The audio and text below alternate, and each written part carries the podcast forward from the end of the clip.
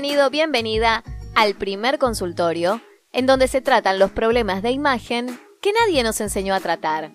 Yo soy Noel Iñeiro, la doc de la moda y tu asesora de cabecera. Juntos trabajaremos para que logres liberarte de tus inseguridades y romper con el miedo a mostrarte. ¿Comenzamos?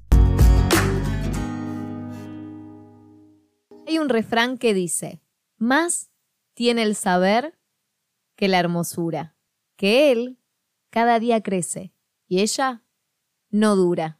Hola, ¿cómo estás? Excelente nuevo día. Bueno, existen tantos prejuicios alrededor de la belleza que me tomaría varios episodios para que los charláramos. Pero bueno, hoy me pareció muy importante hablarte del tema de la belleza y la inteligencia. Si me seguís en mis redes sociales, sabrás que la semana pasada compartí en stories de Instagram el mensaje de una chica a quien asesoré. Ella dulcemente me agradecía en un mensaje de, de, texto a mi celular por los cambios en su vida luego del trabajo que hicimos juntas. Uno de esos cambios era que comenzaba a sentirse segura consigo misma y cada vez más alejada del prejuicio de que sentirse linda no va de la mano con ser inteligente. Este mensaje lo dejé dentro de mis stories destacadas por si querés leerlo, porque a lo mejor eh, te suena esta frase, ¿no? De que no vaya de la mano ser linda con ser inteligente. La persona de quien te hablo está altamente calificada, habla tres idiomas y actualmente realiza un doctorado en el exterior. Y aún así las dificultades para expresarse a través de su imagen limitaban su pleno desarrollo personal. Como te imaginarás, el episodio de hoy está dedicado a ella y a todas esas personas que votaron en la encuesta de Instagram que hice, en donde consulté si les había pasado alguna vez esto de verse lindas, femeninas y que eso no iba de la mano con ser inteligentes o verse profesionales. Bien, el episodio de hoy va referido especialmente y específicamente a las mujeres. Considero que es un tema que nos puede interesar a todos. Y si vos, siendo hombre, me escuchás del otro lado y considerás que el tema de los limitantes de la belleza en el entorno laboral aplica también para los hombres, por favor, escribime y contame tu experiencia. Existe una realidad y es que el mundo profesional a veces se convierte en una carrera de obstáculos, ¿no?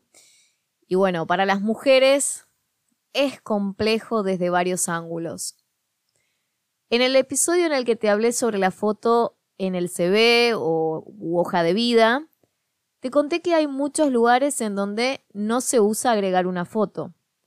Algunos pensarán que es por discriminación en cuanto a que si sos, digamos, poco agraciado, poco agraciada, no tenés tantas posibilidades de que te elijan para un puesto.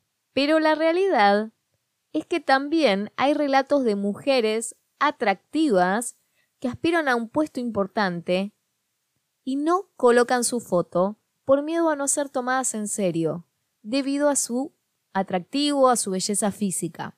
Recordá que socialmente hay una dicotomía entre belleza e inteligencia. Te cuento que en un trabajo del Journal of Social Psychology se concluyó que las mujeres lindas son discriminadas cuando aplican a trabajos considerados masculinos. Se hizo un experimento y en ese experimento se les dio a los asistentes fotos de hombres y mujeres. Y las mujeres más atractivas fueron las menos elegidas para puestos de seguridad e ingeniería. Y en cambio, se las ligó más a puestos como secretaria o recepcionista. Por otro lado, también hubo investigaciones en donde se asegura que si una mujer bella es entrevistada por otra mujer, es muy probable que no quede seleccionada por una cuestión de rivalidad. Uh, investigaciones controversiales si las hay, ¿no? y aún nos preguntamos por qué muchas mujeres tienen complejos o prejuicios respecto a la belleza. En el área de los estudios hay mujeres que han ido a colegios industriales o que han seguido carreras en donde suele haber un mayor porcentaje de estudiantes hombres. Y han confesado que se acostumbraron a vestir de manera masculina para estar a tono con sus compañeros, no llamar la atención y de esa manera ser integradas en los grupos. En otra situación, hace dos semanas, una mujer que asesoro y que actualmente tiene un puesto importante, me confesó que desde chica no se sentía linda y tomó la decisión de que si no podía ser linda, iba a ser inteligente. Por eso se dedicó de lleno a sus estudios. Como verás, este tema tiene miles de aristas y no sé, de verdad no sé, en qué momento se instaló socialmente la idea de que hay que elegir entre la belleza y la inteligencia. Pero creo que todos, desde nuestras experiencias personales, hemos caído en estos lugares sin darnos cuenta. Ya sea desde una crítica hacia alguien, un juicio de valor equivocado o desde la simple actitud de no hacernos cargo de un cumplido. En mi caso, me pasó de valorar mucho más cuando me hacían un cumplido referido a mi trabajo que al color de mis ojos o respecto a lo mejor a lo que llevaba puesto. Pero la realidad es que en el caso de los cumplidos, siempre que sean hechos con respeto, son valiosos y se deben agradecer. Dicen que el deseo más íntimo que todos tenemos como seres humanos es ser tomados en cuenta y respetados. Y la belleza a veces juega a favor o en contra en determinados momentos. En los casos más serios, hay mujeres que han elegido no destacar sus curvas, no usar maquillaje, ni arreglarse demasiado, para no ser víctimas del acoso laboral. Esto es muy grave, no solo por el acto, que es un delito en sí mismo, sino también porque de esa manera le estamos cediendo el poder de nuestra propia apariencia a otros. Y eso afecta nuestra libertad de expresarnos y de decidir libremente sobre nuestra imagen.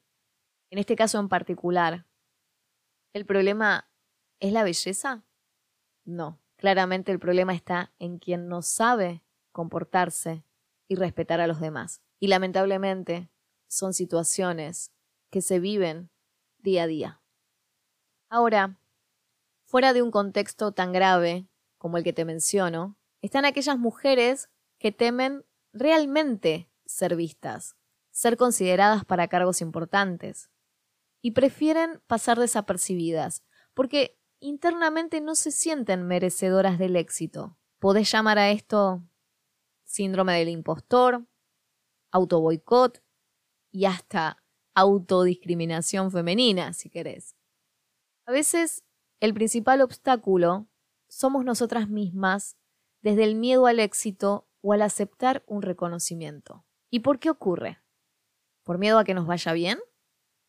A veces es por miedo a salir de la zona de confort aunque realmente no sea tan confortable, a veces por miedo a reclamar lo que nos corresponde, a veces no queremos quedar mal, desencajar o generar envidias en nuestro entorno que se transformen en rivalidades futuras. En otras ocasiones, se relaciona a limitantes culturales que aprendimos en el seno de nuestras familias de hecho, hay mujeres que no quieren resaltar sobre sus maridos para no tener problemas de pareja, por ejemplo.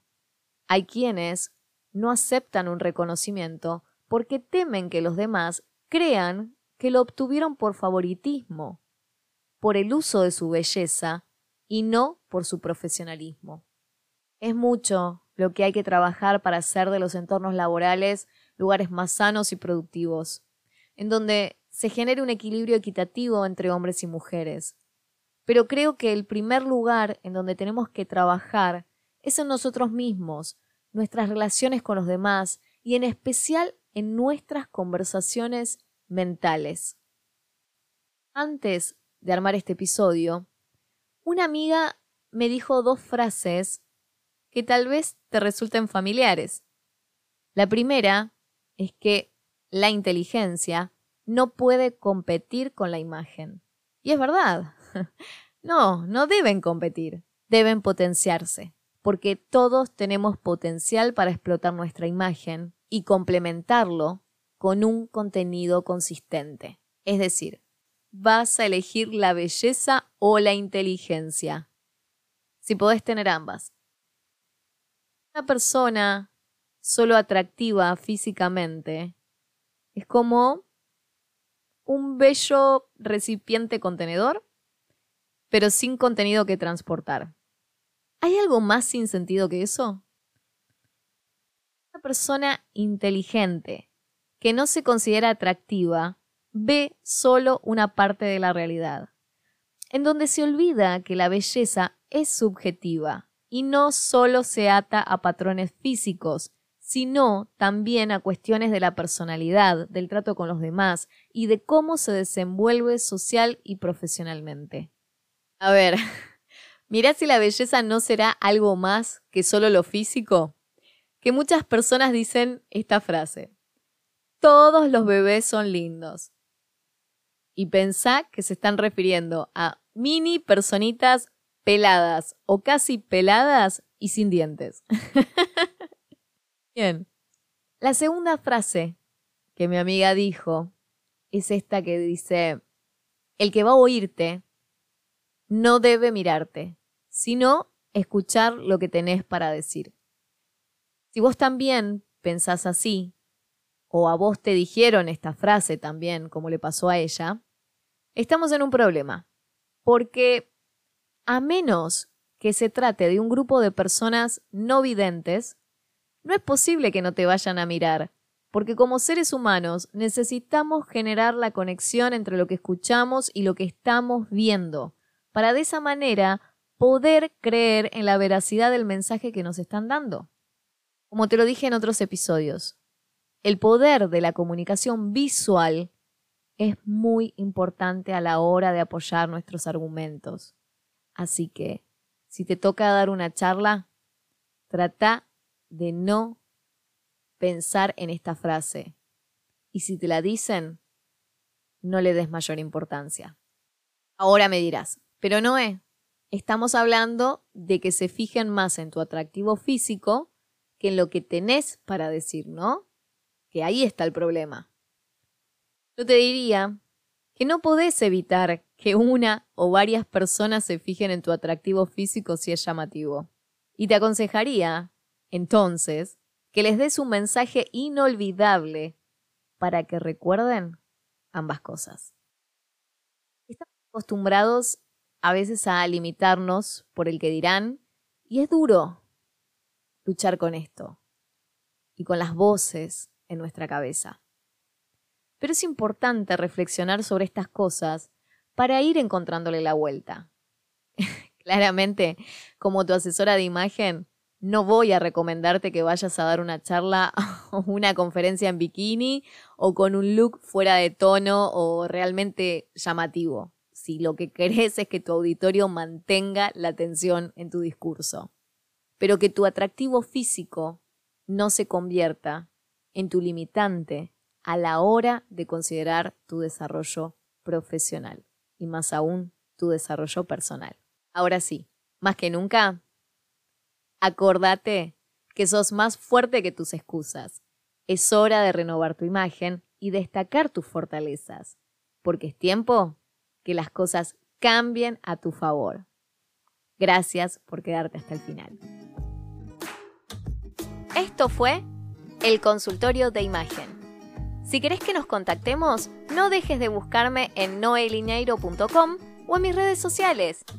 Si te gustó este episodio, no te olvides de seguir el programa en tu plataforma de podcast y no dejes de compartirlo si sabes que a alguien le puede servir este contenido.